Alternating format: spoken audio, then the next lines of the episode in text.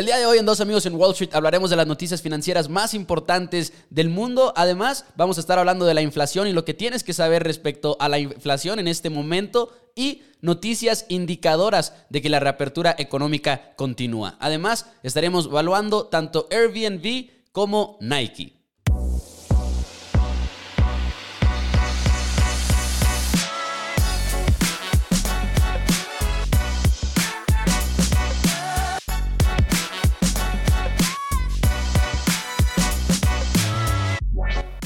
Hola amigos de Dos Amigos en Wall Street, bienvenidos a este episodio ya número 6, si no me equivoco, el episodio de este podcast. Mi nombre es Mauricio Rodríguez, me acompaña como todas las semanas Juan Pablo Carrillo, o bien debería decir el gurú de las valuaciones, por lo que ahorita nos va a estar enseñando más tarde en el programa.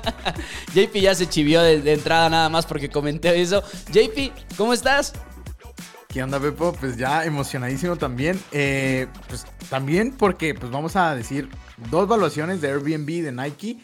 Y aparte, pues es los resultados trimestrales ya están saliendo de muchas empresas. Y pues aquí es un buen momento para saber si nuestros pronósticos eh, están bien o cómo van nuestras empresas. Y pues sí, o sea, es, es, el, es una de las mejores temporadas cuando presentan resultados las empresas. Sí, porque todo se empieza a mover de manera muy drástica y de hecho por ahí te iba a platicar, te iba a preguntar ¿Has hecho algún movimiento o bien has visto como una acción en la que estés invertido que se haya movido demasiado? ¿Ha, pasado algo interesante en tu portafolio, en otras palabras? Porque en el mío, la mera verdad es que no. En el mío, como que todo sigue igual. Este, pues recuerda que la anterior semana te dije cuando bajó el, el peso y bajaron las aerolíneas, pues y con el análisis técnico vi que era un buen momento de entrada y me metí y creo que ya va, ahí te digo, estoy checando creo que como 7% arriba de que pues en una, en una semana, o sea, era un tipo trade porque pues las va a vender. Eh, 7.66, sí. ¿Las vas a vender? ¿Tienes como algún... Eh, sí te había preguntado, sí. sí. Te había preguntado que cuándo te ibas a eh, salir.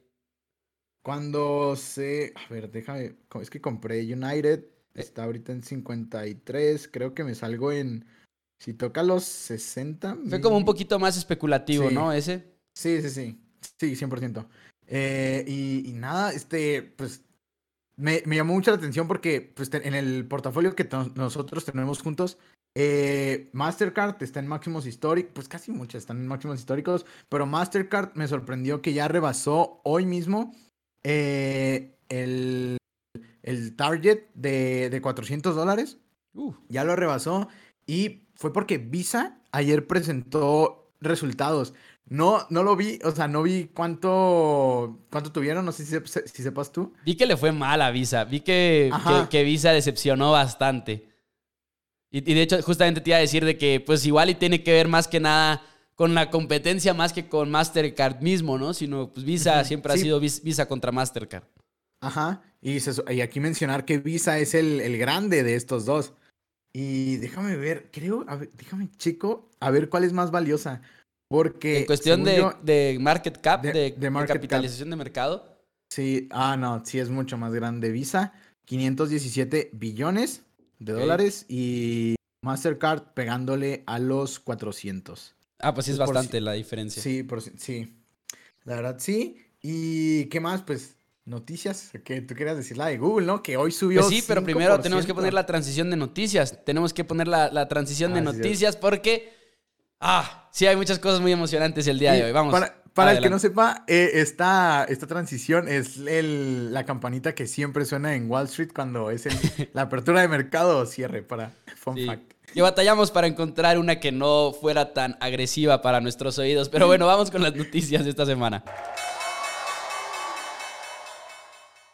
Sí, me gustaría empezar con Google, me gustaría empezar con Google porque estoy muy emocionado por esa noticia, a pesar de que no tengo nada invertido en, Alphabet, aunque quizá debería. Pero rompieron muchos récords de ganancias, sobre todo porque el, mercado de los anuncios digitales tuvo una explosión en este primer trimestre. Y me encanta esta noticia porque poco a poco hemos visto cómo las empresas, estadísticamente hablando, empiezan a invertir menos en medios tradicionales como la radio, como la televisión, como espectaculares para anunciarse y están empezando a usar más los famosos ads, ¿no? Que, ya empezamos a conocer porque hasta bromeamos de que güey, estaba platicando de carteras y me salió un anuncio de carteras, ¿no? Y siempre nos hemos burlado de todo ese tipo de cosas, que es 100% real, por cierto, estoy convencido de ello. Pero ahora creo que, este, eh, creo que esta noticia se da más que nada por la reapertura y porque como se está ya haciendo esta reapertura de la economía, sobre todo, en, eh, por ejemplo, en el caso de Estados Unidos, estamos viendo como que eh, negocios más dispuestos a anunciarse digitalmente, ahora que están empezando a reactivar sus negocios. Pero esto me parece todavía más interesante porque hemos hablado mucho de cómo la pandemia ha acelerado muchas cosas que igual iban a pasar de todas maneras, pero que lo han acelerado. Y creo que esto cae en esa categoría, ¿no? De que todos los negocios ya se estaban mudando a los anuncios digitales y creo que la parte de la pandemia, la parte de la reapertura y el hecho de que ahora todos estamos en la computadora todo el día, de por sí ya lo estábamos. El problema es que ahora la diferencia es que no lo estamos desde la escuela o desde las oficinas, sino desde nuestras casas, entonces pasamos todavía más tiempo ahí. Creo que también por eso se ha acelerado, ¿no? La cantidad de gente que ha buscado miles de cosas en Google que, repito, de todas maneras ya lo hacías, pero ahora es todavía más exagerada la diferencia, ¿no? Y creo que eso tiene que ver mucho con eso. Por ahí tengo unos cuantos números, que es precisamente la diferencia de las ganancias que ha tenido por ahí Google en este departamento. Y por ahí en ventas, en sus productos de, de siempre, la compañía tuvo un incremento de 30% en la manera en la que las marcas están gastando para, para la publicidad en línea. Es un incremento de 30% que es una locura. Obviamente recordemos que también YouTube eh, tiene aquí un... Eh, pues van de la mano eh, y, también los anuncios de YouTube son muy importantes en este sentido. El ingreso de YouTube sacó 6 mil millones de dólares, que es un incremento de 49% del trimestre del año pasado, que también tiene que ver con que fue la pandemia, ¿no? El, año pasado fue el arranque de la pandemia. Pero de todas maneras, números bastante elevados para Google y creo yo que es una oportunidad como... No para saltar ahorita, igual ahorita pues ya está reaccionando el mercado a todas estas noticias. De hecho, Google va como 6% arriba en este momento, el día de hoy. Pero de todas maneras, un, indicador de cómo la reapertura no nada más impacta negocios a los que uno va presencialmente, sino también la manera en la que estos negocios están publicitando a sí mismos de manera en línea. Sí, es que como hemos dicho, o sea, estar ahorita en, en empresas tecnológicas, tenemos que estar ahí. O sea, todas las empresas, ya, hay una transición en la que pues Google, Facebook se están beneficiando. Y me da mucha risa lo que mencionaste de que cómo hablamos de carteras y nos sale un anuncio de carteras. Porque de hecho, creo que ayer o recientemente salió la nueva ah, actualización de, de Apple, del iOS. Y se supone que va a tener el la, ¿cómo se llama? Opción. La, opción, ajá, de, de que no te traquen, de que no te sigan estas, ajá, ya, ya es que... ¿En verdad? Siempre se había mencionado, ajá, sí, ¿te acuerdas que ya, ya, ya te debe de salir como en uno de estos días? O sea, ya ves que Facebook, ya es la rivalidad de Facebook y Apple. Sí. Que habían tenido porque Facebook iba, iba a hacer algo que, que, no, digo, Apple iba a hacer algo para que Facebook no pudiera ver de que, que que estás viendo en, en, internet o así. O sea, ya, no, ya va a ser más difícil darte cosas personalizadas para ti. Y, y Apple lo que hizo, esta, esta opción de privacidad, te, te, permite decirle que no, no quiero que me rastren. Y pues ahí Facebook va a perder oportunidad de pues tener pues segmentada a, a la gente. O sea, antes los anuncios que te salían eran literal lo que, de lo que estabas hablando te salían y te conocían perfecto. Y quiero ver, a ver si ya en el, en el futuro, pues a ver si ya no pasa esto. O sea, yo ya lo activé, a ver, a ver qué pasa. Y me da mucha risa porque, de hecho, hoy anuncian los dos sus, sus quarter results después de, la, después de la campana de cierre. Y pues me da mucha risa que los dos al mismo tiempo justo en el momento en el que Apple le da la patada de su vida a Facebook. Vas a tener que tener un audífono de un lado con la llamada de Facebook y del otro lado con la de, con la de Apple. Pero te iba a decir, y esto ya quizás como algo raro que, quiero decir, no estoy seguro de si lo quisiera desactivar. Porque quiero proteger mis datos, pero al mismo tiempo, pues no le veo nada de malo que me llegue publicidad de cosas que me gustan, ¿sabes? Ajá. Preferible a que me lleguen anuncios de de Tai López y ese tipo de cosas que ya no soporto. Pero bueno, sí, sí, adelante, JP. Y no, pues a ver, déjame ver la noticia. ¿Qué otra noticia traigo? Ah, pues eh, dijo Europa, Europa ya anunció que va a abrir las puertas a viajeros estadounidenses completamente vacunados, hay que remarcar. Y esto hizo que las aerolíneas subieran. La semana pasada, desde la semana pasada, pues lo que te dije que ya tengo como 7.66%, han estado subiendo las aerolíneas y esto cada vez me da una sensación de reapertura.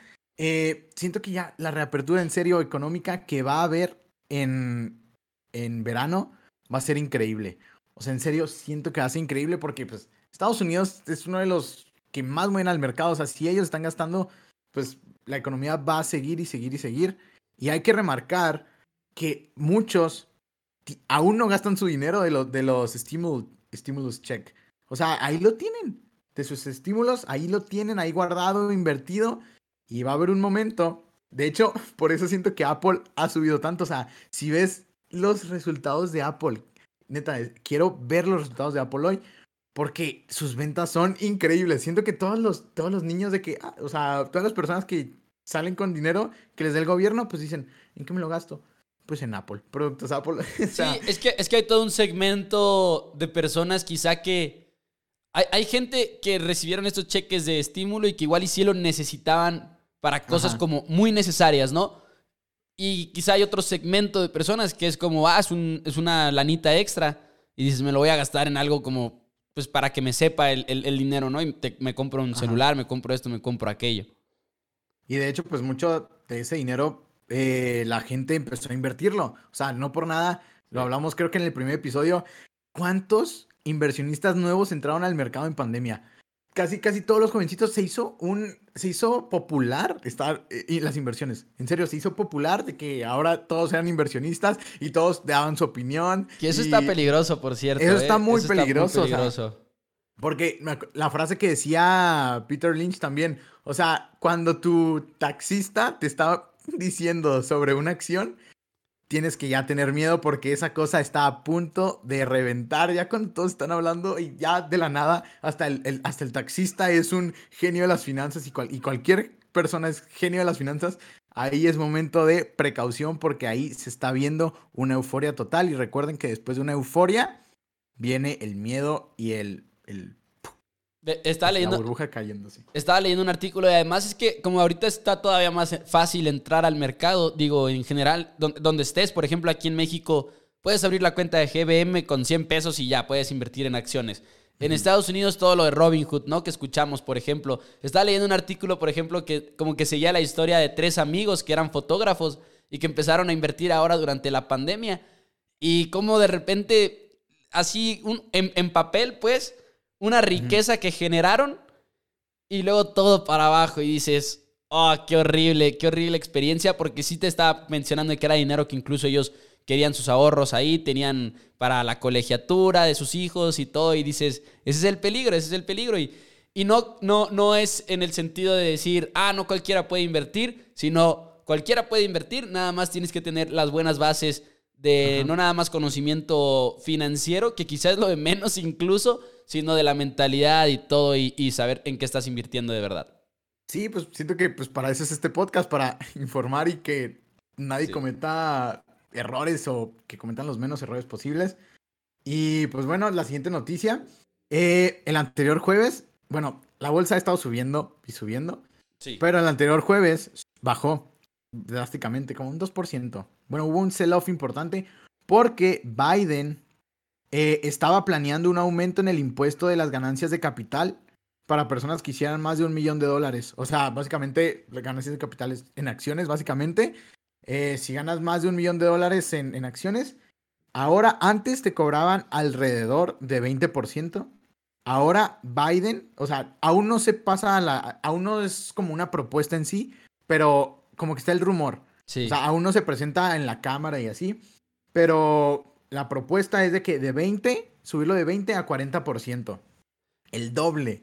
Imagínate el doble. Es demasiado, ¿no? Que es pues es uno de los planes de Biden para, para financiar, recuerda, el, el, el Biden Infrastructure Plan. O sea, pues es que son, ya no creo cuántos trillones eran, tres, no, dos punto algo. O sea, era, era muchísimo lo, dinero. Lo, comentábamos aquí, comentábamos que, por ejemplo, el plan era también elevar la tasa de impuestos para las, para las empresas grandes, para los corporativos, pero, pero de 20 a 40% en, en ganancias de capital, y yo sé que es para cierto, o sea, yo sé que es para arriba del millón de dólares, pero de todas maneras, es mucho. Si te pones a pensarlo, sí es mucho arriba del millón de dólares pero también siento que son más inversionistas de lo que uno pensaría que son.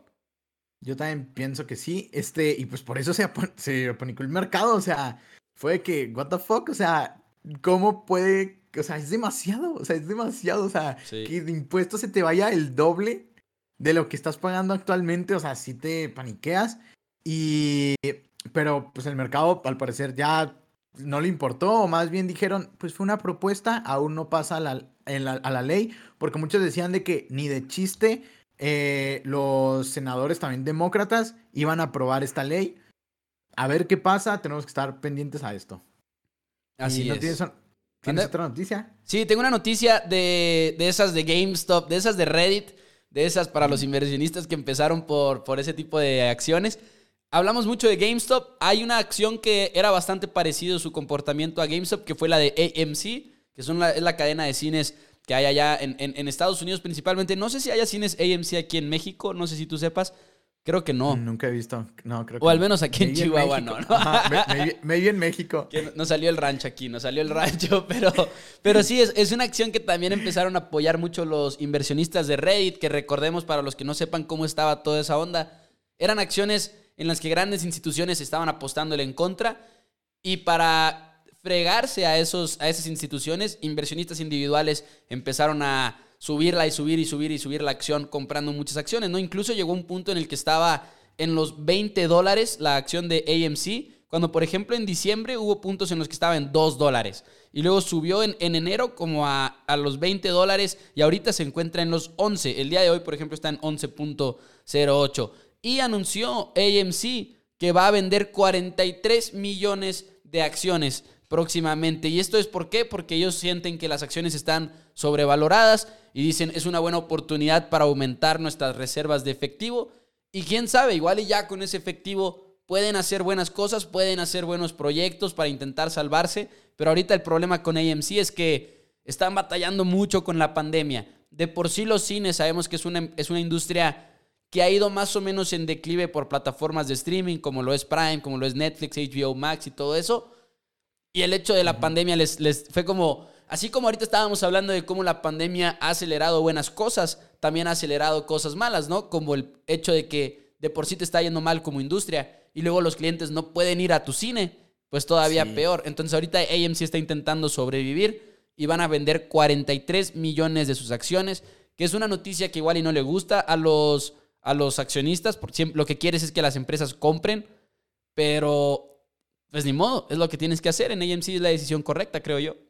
Sí, o sea, es que para empresa, para la empresa AMC, pues está súper bien, pero es que, es, que en serio sí me, hasta me da un poco de coraje estas, pues todas las personas que invirtieron en AMC y en, en así, pues ya, ¿cómo se llama? En GameStop. GameStop, o sea, ¿qué otras? Siento que es que siento que no están pensando racionalmente. O sea, es como si te dijeran que te venden un chicle a, a 100 pesos. O sea, no lo vas a comprar nada más por darle en la madre a alguien, ¿sabes? O sea, tienes que cuidar, tienes que cuidar el valor de tu dinero. O sea, y la palabra eh, que a mí siempre me, me, me, suena cuando quiero invertir, o sea, que, que tengo muy presente es, ¿es sostenible? O sea, ¿creen que el, así como está subiendo GameStop o AMC, bueno, ya está bajando, pero en serio creen ustedes que es sostenible en un futuro? O sea, es no, o sea, no, no es sostenible. O sea, es cuestión de tiempo, es una bomba de tiempo. O sea, el riesgo es, o sea, la, acción está subiendo nada más porque hay personas comprando la acción. Por, eso está subiendo. Pero va a haber un punto en el que esas personas que las compraron van a decir, no, ya con estas ganancias tengo suficiente y van a vender todos. Y el que sale perdiendo es la persona que quedó al final, ¿no? El, que, se quedó sosteniendo las acciones un día más, literalmente un día más de lo que debe haberlo hecho. Porque las picadas que ha tenido esta acción son dramáticas. O sea, lo que mencionábamos ahorita que subió a 20 dólares fue cosa de un día. y al día siguiente ya estaba en los 13 y un día después estaba en los 7 dólares. Así que literalmente es cuestión de un día y es el riesgo de invertir de esta manera. Hubo gente que ganó mucho, mis respetos. Sí, claro que sí. Pero Ajá. pues es una cantidad de riesgo muy, muy alta. Muy, ajá, sí. Este, pues sí, ahí depende de tu. Con que sepas que lo que estás haciendo es arriesgado, con, lo que sep- con que sepas lo que estás haciendo. Siento que ya pues, es tu decisión, dónde quieres meter tu dinero. Y la verdad, siento que cuando se venga pues, la corrección, que ahorita que estaba evaluando este, las empresas, que no quiero dar spoilers, pero me di cuenta que pues, estamos. O sea, me asusté. Te lo juro que sí me asusté. Me asusté porque dije, estamos muy cerca de una posible corrección este, O sea, ya- grande. Y ya ahorita estamos y en, también- en el filo de la burbuja, dices tú. no, no, no burbuja, bueno, en algunas sí, en el, por ejemplo, Dogecoin, por el amor de Dios. Creo que Ah. Dogecoin vale más que Ford. Vale más que Ford. El, un el problema con Dogecoin es O que no es una burbuja, más bien es una pendejada. O sea, ándale. O sea, sí, pero cosas como Dogecoin puede valer más que Ford y ot- otras empresas. O sea, me parece increíble. O sea, hay, hay empresas como, pues, por ejemplo, Google, eh, Facebook, que estamos viendo que están teniendo muy buenos crecimientos. Y, o sea, esas est- estarán un poquito sobrevaluadas tal vez porque también hay hype, hay eh, euforia también en estas acciones. Pero cuando esté esta corrección, les aseguro que esas van a ser las que menos van a caer. Porque son las empresas que en realidad valen el dinero.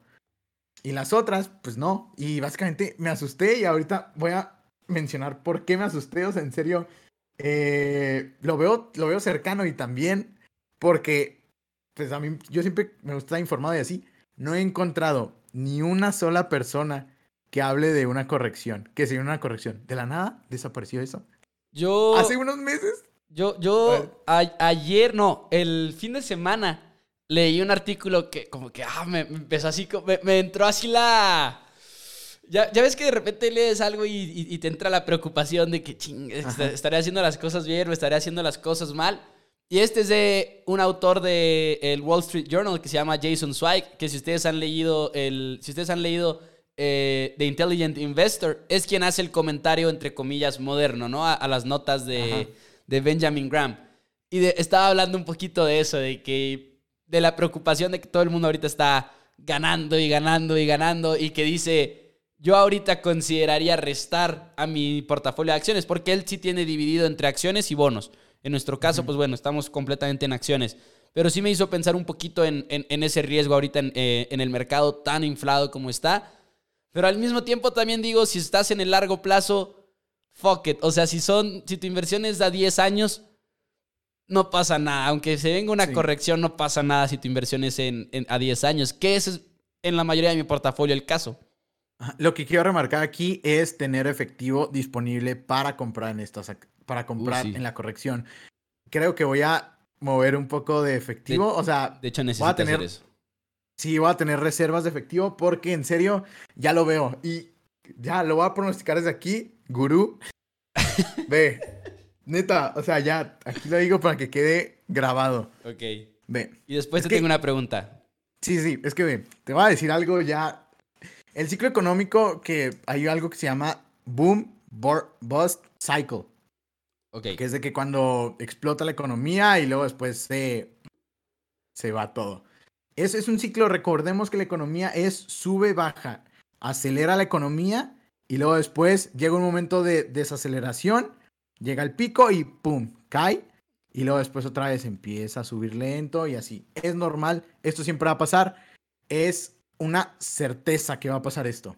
Ahora, Ok. primero que nada, las tasas de interés caen. Eso ya pasó en, en pues, eh, cuando empezó la pandemia. Check, listo. Y luego después, la economía es estimulada. Check. Y luego después, eh, aumenta la demanda de, em- de empleo y de materia prima. Check. O sea, aún no se recupera tanto la economía, la, digo, la, la, el empleo, que eso estaba checando. Creo que estaba checando aquí. A ver, déjame te busco rápido. ¿Cuántos faltan? Creo que ahorita estamos en, bueno, está, estamos en Estados Unidos. eh, está en 6% el desempleo y antes estaba en 3.5.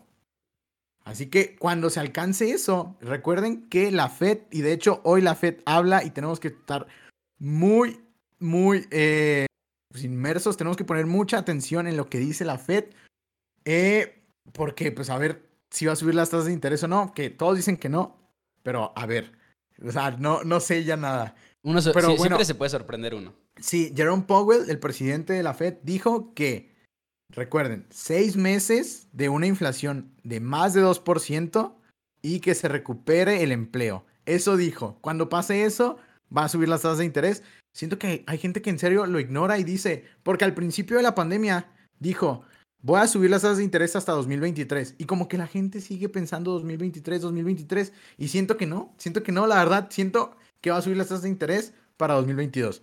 Y voy a explicar por qué. Bueno, eh, eh, crece la demanda de, de materia prima. Ahorita estamos viendo que hay cuellos de botella, de hecho. O sea, en lo de los semiconductores, también en lo de la madera. O sea, ahorita las casas, de hecho, eh, no estoy seguro de que por eso estén subiendo los precios, pero ahorita las casas están creciendo, están en máximos, o sea, máximos históricos y en, muchos, en muchas ciudades de Estados Unidos hasta son burbujas. O sea, yo estaba viendo a, a, un tipo que sigo en YouTube que es experto en real estate y decía de que ahorita las casas no son activos. O sea, va a haber un momento, si alguien compra una casa en Estados Unidos, en ciertos lugares, ahorita, en un año va a crecer su valor, porque se supone que hay una regla en real estate eh, que cuando baja eh, las tasas de interés 1%, eh, las casas suben 10%.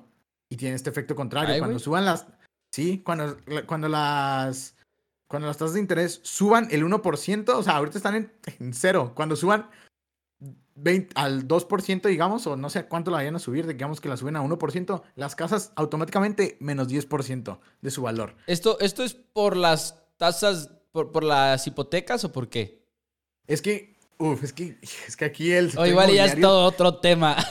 Es que son tema, pero si quieres me lo vi. No, ya no tenemos. No, si quieres, a la próxima. A la próxima hablamos más de, más de real estate. Ok, nada más. No sé si tengas más noticias, pero antes de eso, ahorita hablábamos, me quedé con una pregunta pendiente.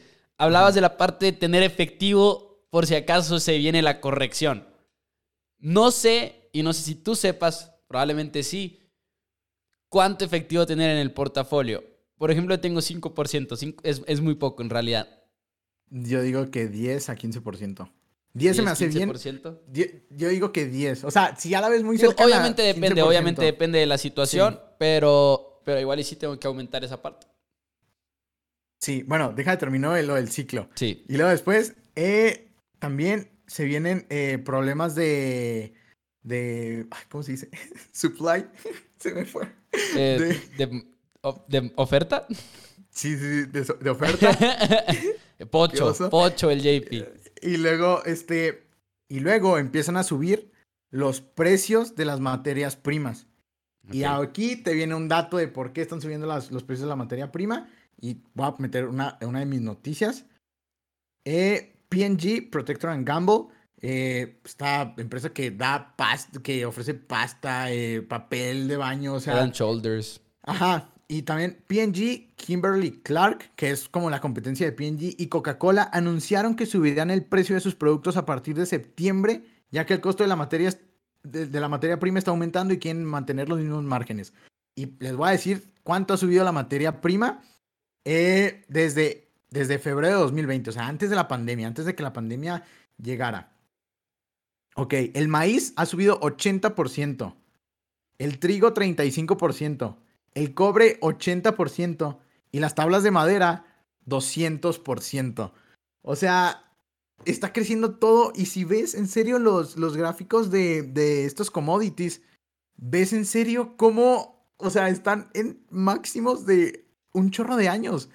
O sea, ahí está. O sea, tienes que estar ciego para no ver que todo ya se está encareciendo todo ya está encareciendo y después de que todo, eh, después de que la materia prima eh, suba, la inflación empieza a llegar y los costos se le pasan al, al, cliente, o sea, lo que acabo de explicar, que van a empezar a subir los precios y después de eso, es cuando suben las tasas de interés.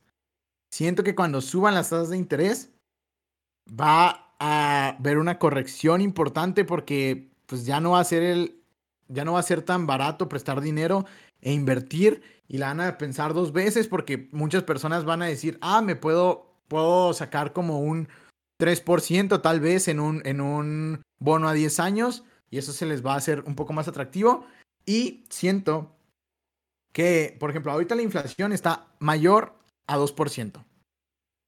Dijo Jerome Powell que nos tenemos que esperar eh, seis, meses con una inflación mayor a 6% y que se recupere el desempleo. Cuando la gente viaje y va a viajar un chorro en verano, la economía va a crecer un chorro. Y la inflación, quiero ver hasta dónde llega. O sea, en serio, quiero ver hasta dónde llega la inflación. Y luego después de eso, pues ya van a tener que subir las tasas de interés. Así que yo pienso que en verano, digamos en agosto, seis meses más, como un enero, febrero, y como en febrero, marzo, van a subir las tasas de interés, sí o sí, y posiblemente una corrección, vaya a haber, en muchas cosas. ¡Wow! JP con el pronóstico. JP con, desde las cuerdas con el pronóstico. Me encanta. Obviamente, recuerden que estas son nuestras opiniones. no, tomen, decisiones de vida con lo que escuchan aquí en este, en este podcast. Son nuestras opiniones con nuestros análisis y con nuestras, como ya lo hemos dicho muchas veces, tolerancia al riesgo, perfil, etc. Pero bueno, JP, ¿tienes otra noticia o quieres pasar al tema central del episodio? Porque es un muy, pero muy buen tema. Pues no, yo ya dije la, la, inflación y ya. Pues si quieres hay que darle a la evaluación. Aquí va. Una, dos. Y sí, en, el, programa pasado, perdón, nada más déjame, doy esta pequeña introducción. En el programa pasado, JP eh, mencionaba que íbamos a evaluar una empresa que ustedes iban a sugerir a través de las redes sociales y recibimos básicamente dos sugerencias que nos llamaron más la atención que las demás. JP, no sé por cuál quieras empezar, pero aquí el disclaimer es que tú hiciste las evaluaciones por completo, todo el crédito del mundo a JP, Juan Pablo Carrillo. Y también a ver si me equivoco, se me van a venir. Sí, sí, sí, este, claro. Por eso lo digo, no por darte crédito, sino por deslindarme de la culpa. Lo vi, lo vi. Este, bueno, creo que voy a empezar con Nike, que fue la que menos me llamó la atención. Eh, pues primero que nada, vi pues como siempre les he dicho, bueno, no sé si le hemos dicho cómo evaluamos, o sea, vemos los estados financieros, aquí tengo como un pues machote, un Excel en el que yo pongo mi, los datos de que ventas, EBITDA, de, depreciación y así, pues para sacar el, el free cash flow. Básicamente, eh, yo, yo usé dos métodos múltiplos y el de flujos de caja descontados. Y creo que voy a empezar con el de múltiplos. Que, bueno, primero que nada, me llamó mucho la atención que el, el annual letter a los, a los inversionistas está chafísima. ¿En la, serio? La, ¿La qué? La, el, la carta a los inversionistas. Ah, ok, ok. Sí, sí, está chafísimos, en serio. Solo hablaba de cómo sus directivos están ganando dinero y sus compensaciones. Me llamó mucho la atención, o sea, eso no es bueno. Eso no es bueno, eso no es bueno, o sea, de ahí poco rojo, o sea, te quiero dije que dónde está, dónde está lo que propones, o sea, y luego después ya vi el, el, el 10K, o el, sí, el, reporte anual. El reporte anual, y ahí ya decía que los riesgos y así, eh, y pues me llamó la atención, y te voy a decir unos datos, el crecimiento en China, y bueno, también para la gente que quiere invertir o en Nike, que la tenga ahí, el crecimiento en China de eh, anual del año pasado eh, comparándolo con el año pasado, creció 26%. Estamos hablando de que niveles en, en la pandemia, en plena pandemia, en China crecieron las ventas 26%. Y lo que me llamó mucho la atención, en Estados Unidos decrecieron un 4%. O sea, y también mencionar que las ventas, o sea, sí están, pues no están medio estables, o sea, ve, no, las ventas sí están estables, pero el free cash flow como que no. Y me llamó mucho la atención que emitieron deuda y emitieron acciones. O sea, si ven el, balance, emitieron mucha, mucha deuda y también emitieron acciones. También hay que mencionar que estas empresas grandes, ya sólidas, que tienen un chorro de años, eh, muchas veces recompran acciones y sí están recomprando muchas, muchas acciones. Que eso siempre Eh, es lo pues- que uno quiere como inversionista, Ajá. por cierto. Tú quieres ver que tu empresa esté comprando sus propias acciones. Exactamente, o sea, es muy importante que recompren sus acciones. Eso me gustó, pero también me llamó mucho la atención que emitieron deuda el, el quarter pasado, o el, sí, el quarter Oye, pasado. el que mucha. acaba de pasar. Sí, Estoy o sea, que prácticamente la triplicaron, si no me equivoco. sí, o sea, mucha, mucha, mucha. Y yo dije, quiero ver a dónde se va el dinero. O sea, es, es lógico querer saber a dónde se va el dinero. O sea, pues ¿para qué? O sea, nada más endeudaste la, la empresa nomás porque sí. Y no encontré. El, el, el- en, la carta, en el reporte anual no decía. No decía y busqué, o sea, leí un chorro de páginas, no manches, como 100 o 81. En ningún lugar decía. Todo fue para nada, básicamente. Y eso sí me decepcionó mucho de, de Nike, de Nike. Este. Pero ¿Y en el flujo lado de bueno- efectivo tampoco encontraste con una respuesta? No, es el, el flujo de efectivo está. No, no, no. El flujo de efectivo y está súper, súper. eh, ¿Cómo se dice? Sube, baja, sube, baja. O sea, para que Sí. te des una idea, el flujo de efectivo en 2020 fue menor al de el 2014. O sea, en 2014 era de 2000, 2133 y luego en 2015 3000 y luego 2016 2500. Es muy, muy inconsistente. Y eso pues no, no me gustó. Las ventas están creciendo anual. Ahí te digo. 7.07%. eh, y se estima que vayan a crecer en 7.24. También me ayudé de, de otros en Refinitiv, de que cuáles sean sus prospectos y de otros, de otros que hacen prospectos, pues para ver qué tan Que es como un punto Eh, de partida, siempre ajá, también sí, leer de otras personas. Ajá, y ellos estaban mucho más, ellos estaban mucho más optimistas que yo. Y dije, "Mm, está bien, tal vez algo que no estoy eh, viendo. Y usé mm, el de ellos y un promedio entre el de ellos y el mío. Y bueno, básicamente. Ah, y luego después mencionar. Primero voy a mencionar el de los múltiplos. La evaluación por múltiplos. Eh, vi su competencia, que ahí tan siquiera sí la desglosaron. Yo puse Lululemon, Adidas y Under Armour. Ok. Este, y vi, y básicamente ahí saqué su enterprise value entre EBITDA promedio antes de la pandemia, porque estamos de acuerdo que en la pandemia, pues no, tomarlos, a mí se me hizo una tontería tomar los, los datos de 2020, porque pues están, tus ventas no eran como estaban antes, o sea, se me hizo un poco ilógico. Y entonces yo saqué que el, el promedio, el, el múltiplo es de Enterprise Value entre EBITDA debería de ser 20. Y vaya que lo subí, o sea, me fui, me fui bien, o sea, me fui, eh, ¿cómo se dice? O sea, eh, optimista, vaya. Fui optimista con los números y luego en Enterprise Value entre sales fue de 2.5 a, a 3. Y bueno, ahí vienen los resultados. De, de 3 a 5 años con el método de múltiplos de Enterprise Value entre EBITDA, me dio que debe de costar entre 155 a 170. De 3 a 5 años. Y estamos hablando, recuerden, 155 a 170. Ahorita está en Y- 130.63. Ajá. O sea, y yo, y la, yo dije que, mm, vaya. O sea, dije, o sea, no va a crecer tanto según mi análisis. O sea, recuérdame si este es mi análisis, me puedo equivocar. Este, y dije, mm, vaya, o sea, no, no se me hizo tan, tan atractiva, pues es, es- poco, la verdad. Y luego, eh, en 10, a- y luego lo hice en 10 años. Porque ya valorarlo después de 10 años en- con múltiplos se me hace muy difícil. O sea, no sé qué va a pasar en 10 años, ¿sabes? Y aquí me dio de 240 a 270 dólares. Ok. Que ahí ya, que ahí está, pues bien, ya es doblar tu dinero, pero recuerden que en 10 años doblar tu dinero. Y luego después en Enterprise Value. Sí, o sea, entre- anual, anual. O sea, doblar suena bien, pero en 10 años no suena bien. Pues deja, aquí te lo checo, a ver. Eh, dos entre uno. Los cálculos en vivo de JP. Sí, a ver, time. Eh, a la 1 entre. A ver. Anualizado es 8%. No, pues no es mucho. 8% anual. Y, ok. Y luego, bueno, en, en Enterprise Value entre sales de 3 a 5 años, este me dio un poco menos, de 145 a 160 dólares. O sea, estamos hablando de que vas a ganar como 30 dólares más, según mis estimaciones, Ajá. Y en 10 años, 220 a 240 dólares va a estar la acción. O sea, ahí sí fue un poco menor.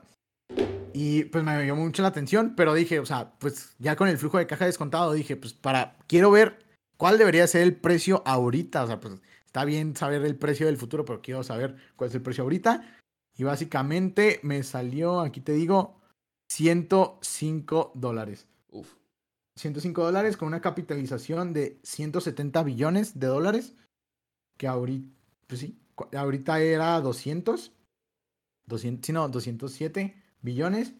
Y pues básicamente, eh, pues yo no la compraría. Básicamente porque no, de, no detallaban claro cuáles eran sus planes. Sus prospectos, sus planes a futuro. O sea, me, me, decepcionó. En serio me decepcionó porque. Sobre todo porque es una empresa como Nike, ¿no? O sea, es una empresa, es un titán de toda la vida y, y, y, no lo podemos, ¿cómo se dice? Subestimar, porque luego muchas veces uno dice, ay, pues eso que tiene, pero al final de cuentas. Son los líderes de la compañía, es la transparencia que nos dan. Siempre hablamos de las metas de los directivos y que muchas veces las metas de los directivos no son las que deberían de ser, que es el bien de los inversionistas y muchas veces más bien es el bien de ellos como directivos. Y eso siempre debe ser un foco rojo. Que sí están recomprando acciones y eso pues me gusta mucho. O sea, porque esto puede hacer que la... Recuerden que yo, la, entre las acciones que lo dividí, fue las acciones que ahorita tienen. En el futuro van a tener menos y eso hace también que la acción crezca de valor. O sea, si ahorita se la compran es a precios y acciones de ahorita en el futuro, sí puede crecer un poco y por eso siempre le agrego a mis valuaciones un poco de, colchón. De que, si te fijas, di un, di un, este, rango. Ajá. Y pues básicamente, pues, bueno, decir, ¿te acuerdas que te dije que, que había decrecido en Estados Unidos? Eso no, no me gustó. Y también, o sea, puede que, la, puede que sí valga más si le va bien en China. O sea, China es un mercado ahorita que no podemos tener o sea, tenemos que verlo y, darnos cuenta de su potencial. O sea, es, muy, muy bueno. Y para, para que veas qué tan grande es China, te voy a decir el market share de sus ventas. Okay. El 39% es en Estados Unidos. El 28% es en Europa, Medio, Medio Oriente y África. El 21%, casi la mitad de Estados Unidos, casi la mitad de Estados Unidos es de China. Y el 12% es el resto de Asia y Latinoamérica. ¿Es la, participación en el mercado? Sí, es la participación del mercado de sus ventas del último, pues sí, el último quarter, del último trimestre y pues me, llamó mucho la atención, o sea, y básicamente yo no invertiría por el simple hecho de que no, no me dijeron para qué era su deuda, o sea, no lo encontré y vaya que leí. Y y pues está creciendo a 7%. O sea, si bien es cierto que, o sea, si bajara, o sea, yo, yo si baja a, a 100 dólares, yo creo que sí la compro para si fuera una persona eh, con un perfil moderado. O sea, siento que, o sea, sí, es, es perfecto, o sea, porque no tiene mucho. La beta, o sea, se mueve literal casi plano. O sea, en serio, si dibujas una línea, es como si dibujaras Nike y también paga dividendo, la recompra de acciones y pues es Nike, o sea, es, es, muy, muy buena empresa. O sea, si quieren hacer mucho dinero, no siento que sea buena opción. Si, quieren, si tienen riesgo eh, medio y, digamos, para el retiro, siento que es muy buena acción. Pues van a seguir haciendo zapatos y van a seguir vendiendo zapatos. Ajá, y que la compren, pues nada más aquí el, mi, mi precio objetivo, 105 dólares, eh, no en 130. Y pues ese fue el análisis de, de Nike. Y luego también lo hiciste el de Airbnb, que nada más puedo ver tu emoción desde ahorita en este momento con Airbnb. Lo que me gusta de Airbnb, antes de que empieces con la evaluación como un poco más numérica, lo, lo que y me intriga mucho saber lo que vas a decir, porque es una inversión que como que sí consideraría, nada más por el hecho de que ahorita que estamos hablando de la reapertura, de la alza en los viajes, en el turismo, en las aerolíneas, Airbnb ha ganado muchos clientes que con nada más una vez de quedarse en el, Airbnb han dicho que su preferencia ha cambiado por completo y que no se vuelven a quedar en un hotel, sino que se van a quedar en Airbnb de ahora en adelante. Y eso es un, un, logro para la compañía. También se empieza a usar ya como, como siempre uno dice que, oye, googlea esto, aunque no sea en Google, ya es como un verbo. Hay mucha gente que está diciendo, me quedé en un Airbnb, a pesar de que no se quedaron en un Airbnb literal, pero ya se está incluso reconociendo esa palabra de una manera bastante genial. Y creo yo que poco a poco esta parte de toda la economía compartida, que es no quizá comprar con las empresas súper grandes, sino, digo, como Uber, que también es economía compartida, eh, Facebook Marketplace, todo ese tipo de cosas. Creo que por ahí en esa categoría podría caer Airbnb. Creo que es un, creo que podría ser un buen trade de la reapertura de la economía. No sé qué opinión tengas tú con tu evaluación, pero eso es como la primera impresión que yo tengo de Airbnb. Ok, bueno, lo que me gustó y me encantó de Airbnb, pues no, no está súper bien lo que dijiste. Me encantó que plantearon la historia de que cómo empezó. Así, todo, o sea, su filosofía, sus valores, o sea, siento que eso lo transmitieron perfectamente. Ahora, primero que nada voy a dar contra quién lo comparé. Porque es difícil de comparar, ¿no? Sí, es difícil de comparar. Básicamente lo comparé contra los mejores hoteles, de la cadena de hoteles. Hilton, que bueno, las más valiosas. Hilton, Marriott, ahí está el sector hotelero. Y también contra Booking y Expedia que es, pues estás para reservar este, pues hoteles, viajes y así. Ok. Ellos mismos dan estos, me emocionó mucho porque ellos también mencionan sus, sus peers, sus, este, su competencia. su competencia. Y ahí aparecían y dije, ok, voy por buen camino. Este, quise compararlo un poco con, con Uber, porque siento que están como que en el mismo... Es lo que... Son parecidos. Es lo que son te iba a decir, porque Airbnb igual y sí, o sea, es una... Es parte de la industria de hospedaje, pero al final de cuentas no tiene la estructura de costos que tiene un hotel, tiene la estructura de costos que tiene una plataforma como Uber, porque es la tecnología, es la aplicación. Exacto, es la aplicación y es lo genial de estas empresas.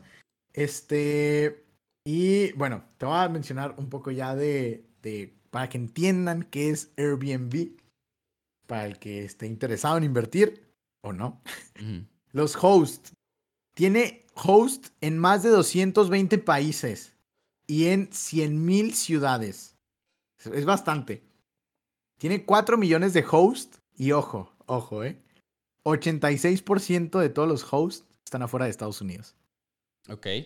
me gustó mucho porque estamos hablando de que ya se están expandiendo mucho. O sea, o sea, el 86% que está fuera de, Estados Unidos, ojo, esto no es revenue, esto no es, son, son ventas, porque en ventas sí creo que ya como 50% Estados Unidos y el resto del mundo, pero de todos modos está bien, o sea, está bien. Y también mencionar que eh, todo esto lo saqué de su reporte anual o trimestral, ya no me acuerdo cuál. La mayoría de las personas que se hospedan son de 18 a 34 años. Estamos viendo una tendencia, obviamente Airbnb es para jóvenes, supongo, y ellos están gastando mucho, mucho dinero en marketing. O sea, si por, si por ellos fuera, ya serían rentables, o sea, pero ya lo que estábamos diciendo, ¿qué quiere? ¿Rentabilidad o crecimiento? Crecer, crecimiento exponencial. Estas, estas no por nada decimos de que, ah, pídete un Uber, aunque te estés pidiendo de otra marca, o sea, es, ya es el lenguaje que hay que quedarnos en un Airbnb. Esa, esa palabra, o sea, todos conocemos un Airbnb y me llamó mucho la atención que ellos no están teniendo tanto penetración de mercado en China, en India y en Latinoamérica. Eso dijeron en su, en su, pues sí, en su reporte. Y me, o sea, me llamó mucho la atención. O sea, en China, si entras y logras adaptarte al mercado chino, ya vimos lo que está pasando con Nike, 26% de ventas están creciendo. O sea, si entran en el mercado chino, wow, está difícil, está difícil entrar en el mercado chino. Ajá. Y e India, India está más fácil, que también en India son muchas personas. O sea, según yo, para 2050, India va a ser la segunda economía del mundo. Eh, China va a ser la primera. Y bueno, también, ah, y luego ellos mencionaron que el modelo de negocio fue resiliente por, en la pandemia, porque planeaban un decrecimiento de ventas del 50%. O sea, que sus ventas caían 50%, pero solo fue de 30%. Ahora, chequé, quise checar cómo le fue a los hoteles.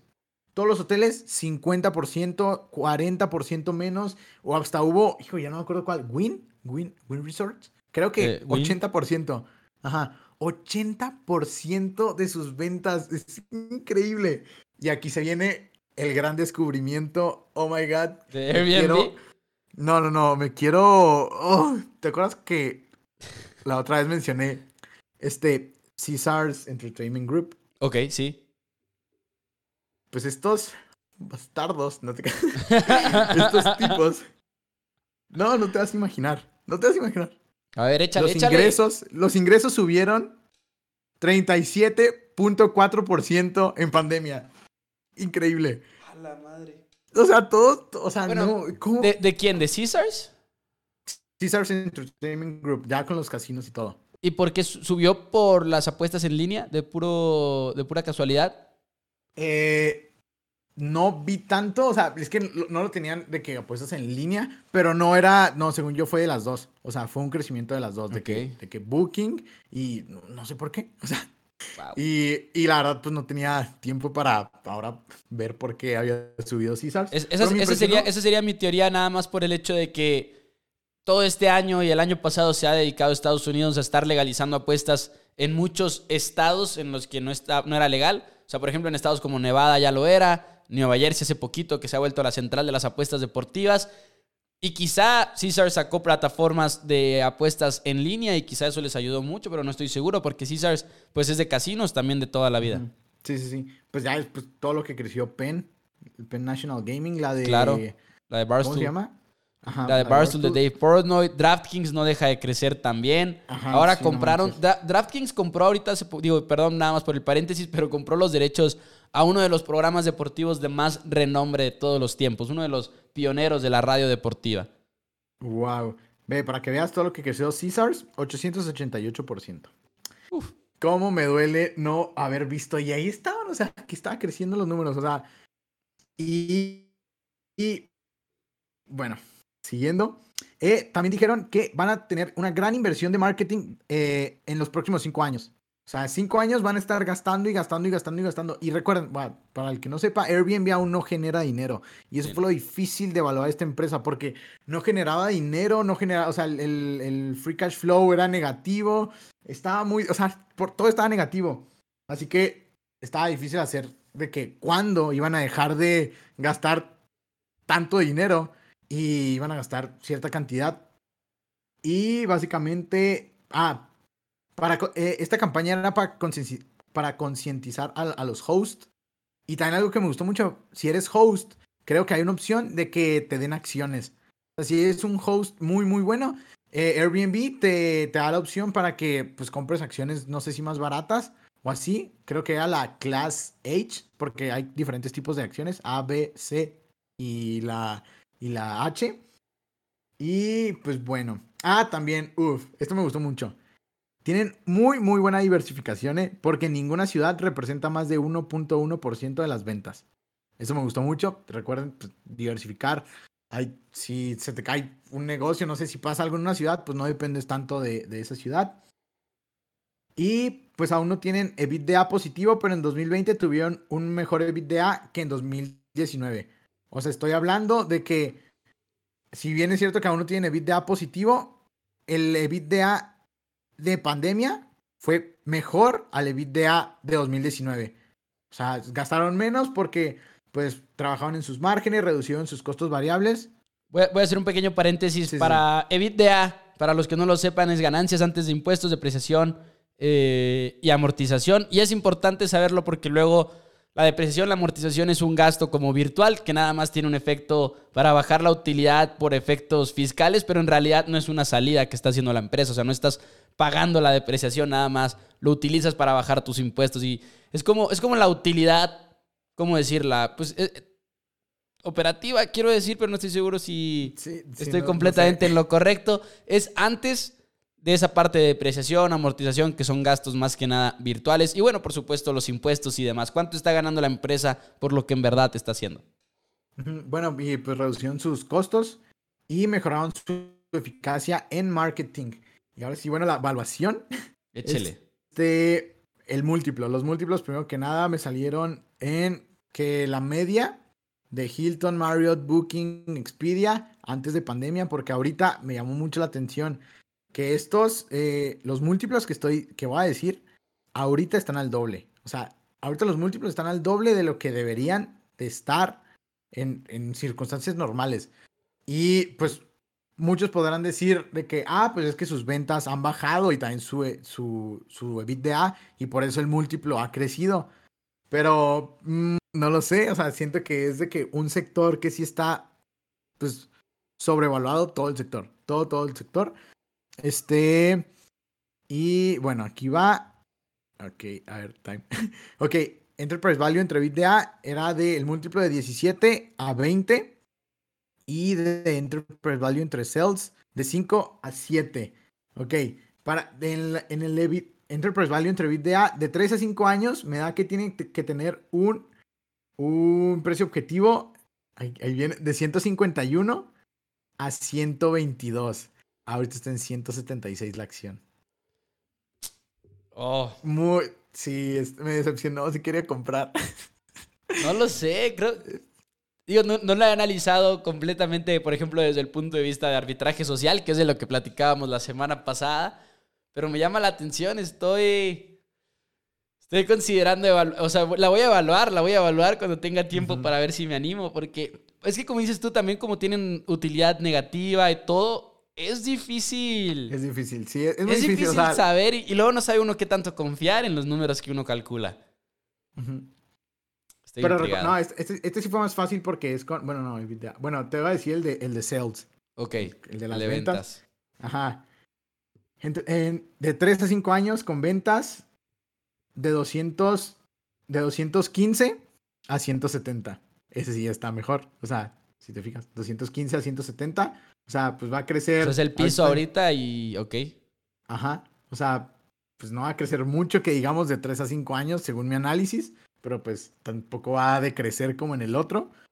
Ahora, eh, en ventas, sí, en ventas, porque en, en, EBITDA no me quise hacerlo de que hasta 10 años porque estaba muy, muy difícil, no encontraba información, no, por más que hacía pues, análisis, era muy, muy difícil pronosticar el EBITDA de 10 años en adelante, porque está creciendo mucho.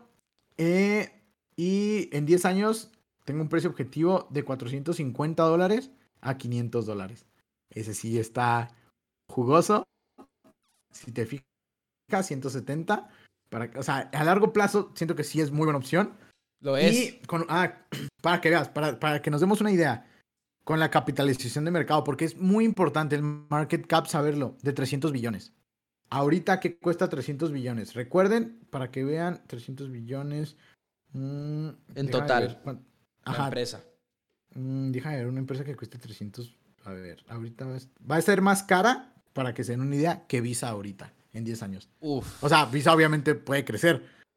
Pero para que se den una idea de. O sea, del tamaño que se puede alcanzar. En 10 años, mi pronóstico es que, pues sí, va a costar más que Visa. 600 billones. Eh, por ejemplo, ahorita Apple está en 2 trillones.